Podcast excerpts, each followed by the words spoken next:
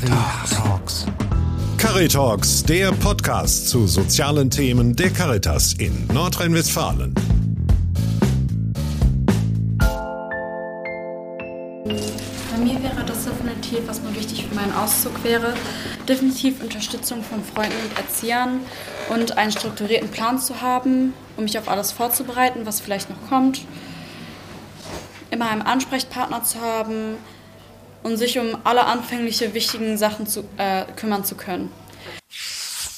Mit der Volljährigkeit überfordert zu sein, das empfinden Jugendliche, die in Kinderheimen groß werden, unter Umständen härter als ihre Altersgenossen aus familiärem Umfeld. Mit dem zur Verfügung stehenden Geld auszukommen, einen Haushalt zu führen, Briefe von Ämtern und Behörden beantworten, die Ummeldung, Möbel für die eigene Wohnung zu beschaffen und schließlich den Umzug zu organisieren. Dies alles sind Herausforderungen, bei denen auch Heimkinder Unterstützung benötigen. Dazu kommen unter Umständen ein völlig neues Umfeld, der Eintritt ins Berufsleben und auch Einsamkeit. Herzlich willkommen bei Caritalks. Mein Name ist Christoph Grätz, ich bin Pressereferent beim Caritasverband für das Bistum Essen.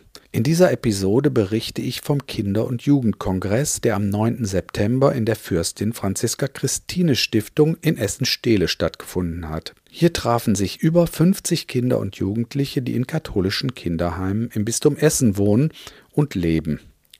Viele von ihnen sind hier, weil sie die Interessen ihrer Mitbewohnerinnen und Bewohner vertreten. Sie sprechen hier über Mitbestimmung und besuchen Workshops. Dabei geht es um Themen wie die Nutzung von sozialen Medien, um Hilfeplangespräche und um Amtsvormundschaft. Ein Thema, das hier viele beschäftigt, die Volljährigkeit und das Leben in der eigenen Wohnung. Anders als früher ist es heute nicht mehr so, dass Jugendliche mit 18 plötzlich in die Erwachsenenwelt entlassen werden und zusehen müssen, wie sie zurechtkommen. Heute werden sie in der Regel langsam an die Selbstständigkeit herangeführt. Es gibt Angebote wie Trainingswohnen und Verselbstständigungsgruppen. Hier lernen die Jugendlichen, was es bedeutet, einen Haushalt zu führen, zu kochen, mit ihrem Geld auszukommen und überhaupt ihr Leben zu organisieren. Was die Jugendlichen in Bezug auf die Volljährigkeit so beschäftigt, über ihre Pläne und ihre Befürchtungen, Darüber habe ich mich mit Teilnehmerinnen und Teilnehmern des Kongresses unterhalten. Was für Gedanken, Sorgen und Befürchtungen haben Sie? Ich hatte mir auch Gedanken über die Finanzierung gemacht und wahrscheinlich noch über vieles mehr, weil ich bin gern mal ein Überdenker und dann immer so, oh nein, was, wenn das und das passiert? Und ähm, ja, alles alleine zu regeln, Angst haben, wie soll ich mich an die und die Person wenden? Wie mache ich das jetzt? Wie spreche ich sie am besten an? Auch Arbeit, Ausbildung und Abschlüsse, wie ich das alleine hinbekommen sollte ohne Hilfe. Ähm, auch, dass ich Angst hätte, vielleicht dadurch, dass ich vielleicht das mit der Arbeit nicht hinkriegen würde, der Ausbildung, der Abschluss, äh, Gel äh, kein Geld zu verdienen, Arbeit, keine Arbeit zu finden und auch Schulden zu machen, was natürlich niemand möchte. Ich denke viel über sowas nach und das macht mir auch ein bisschen Angst später, weil man ja natürlich immer so im Hinterkopf die Gedanken hat, ob man nicht vielleicht doch nicht weiß, was der Plan ist und wo es gerade lang geht. Okay, also mein Punkt wäre, dass ich mich vielleicht alleine fühlen würde in dieser eigenen Wohnung, wenn man ja vorher die ganze Zeit in so einer Wohngruppe gewohnt hat mit anderen Kindern. Ähm, dann vielleicht, wenn man jetzt einen Mitbewohner bekommen würde und nicht keine Einzelwohnung bekommen würde, ähm, dass man sich mit ihm oder ihr nicht verstehen würde, was für mich ein sehr großes Problem wäre. Ähm, und dass ich doch nicht so gut mit meinen Finanzen klarkomme und vielleicht überfordert bin und dann Angst bekomme dass ich irgendwie auf einmal in Schulden reinfalle oder auf einmal kein Geld mehr habe für wichtige Dinge. Ich habe mich auch mit Saleh unterhalten, der hier auf dem Kongress einen Workshop angeboten hat. Der 17-Jährige lebt seit einigen Monaten in einer Trainingswohnung und berichtet von seinen Erfahrungen. Was passiert denn, wenn ihr nicht mehr weiter bist, wenn die Spülmaschine kaputt ist oder äh, ganz viel äh, Palaver ist oder ihr ein Problem habt, einen Brief bekommt, den ihr nicht versteht, ähm, ja, dann stehen euch natürlich Betreuer zur Seite, also die werden nicht ihrem Schicksal überlassen. Und äh, einmal die Woche gibt es die TV-Sitzung, das heißt die äh, Telefonsitzung, wo Probleme im Zusammenleben, mit denen wir zusammenlebt, besprochen werden. und Schwierigkeiten im Haushalt und Briefe von Ämtern zusammen bearbeitet. Und außerdem haben die Jugendlichen Anspruch auf Einzelstunden, wo ihr euch mit euren Betreuern über persönliche Dinge unterhalten könnt, über persönliche Probleme unterhalten könnt oder mal zusammen kocht oder zusammen einkauft. Bei Notfallgruppen aus der ehemaligen Einrichtung zur Verfügung. Ein wichtiger Aspekt, den Saleh im Workshop vermittelt hat, ist die Sache mit dem Geld. Den Jugendlichen steht in der Regel der Betrag von 426 Euro zur Verfügung. Saleh hat den anderen die Aufgabe gestellt, diesen Betrag sinnvoll einzuteilen. Also wir haben uns überlegt, dass wir für ähm, Lebensmittel 150 Euro eingeplant haben, für Bekleidung 50, für Hygiene äh, 25 und für Tickets, Haushalt und Taschengeld 200. Ja, das passt. Ne? Den Rest könnt ihr halt sparen. Oder? Ja. Das sieht schon mal gut aus. Genau. Ich habe mit Lukas gesprochen. Der 23-Jährige ist Mitglied im Verein Kerlever e.V. und war selbst Heimkind. Er hat neun Jahre in der Kinder- und Jugendhilfe verbracht in zwei Einrichtungen im Rheinland. Heute ist er angehender Erzieher. Der Verein Carelever unterstützt Jugendliche, die volljährig werden, auf ihrem Weg in eine größere Unabhängigkeit und Selbstständigkeit. Außerdem setzt er sich politisch für die Interessen von Kindern und Jugendlichen in Heimen ein. Der ähm, Begriff Carelever hört man ja schon, ist kein deutscher Begriff, sondern ist aus, stammt aus dem Englischen und bedeutet wörtlich übersetzt Fürsorge, Verlasser. Äh, dieser Begriff Carelever ist für alle Menschen, die sich gerade im Übergang befinden, die gerade ausziehen oder bereits verlassen haben und die sich jetzt noch in der Jugendhilfe befinden, das sind die Care Receiver.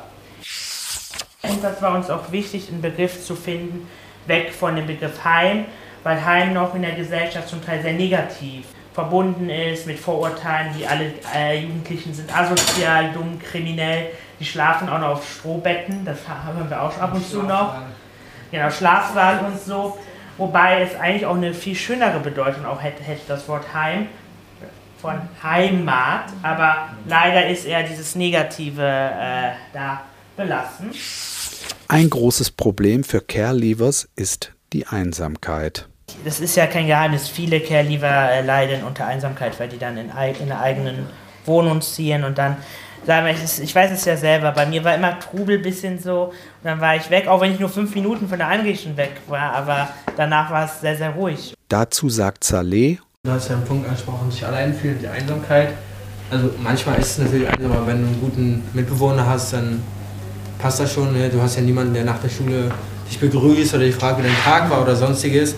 Aber wenn du da irgendwie andere Kontakte hast, die du dann knüpfst, dann passt das schon irgendwie. Und das mit, äh, nicht mit einem Mitbewohner klarkommen, da gibt es ja die TV-Sitzung, wie gesagt, wo du dann die Probleme ansprechen kannst und ja, dann versuchst du dann eine Lösung zu finden. Und das Finanzielle, das muss halt jeder für sich finden und wie er das dann regelt. Hören wir mal, welche Unterstützung sich die Jugendlichen wünschen auf ihrem Weg in die Selbstständigkeit. Wo ich mir Unterstützung wünsche bei Finanzen und da würde ich gerne eine Unterstützung von meinem Betreuer bekommen, im Sinne von, dass man vielleicht einen Plan erstellt vom Ausgeben der Finanzen und wie man das handeln könnte. Und was mir beim Auszug wichtig wäre, dass ich in der Nähe wohnen bleibe, also in derselben Stadt, vielleicht sogar im selben Stadtteil. Ja, ich wünsche mir Privatsphäre, auch wenn ich in einer WG wohne, dass ich so einen Rückziehort für mich habe. Also erstmal so zu wissen, wie ich mit meinen Finanzen richtig umgehe.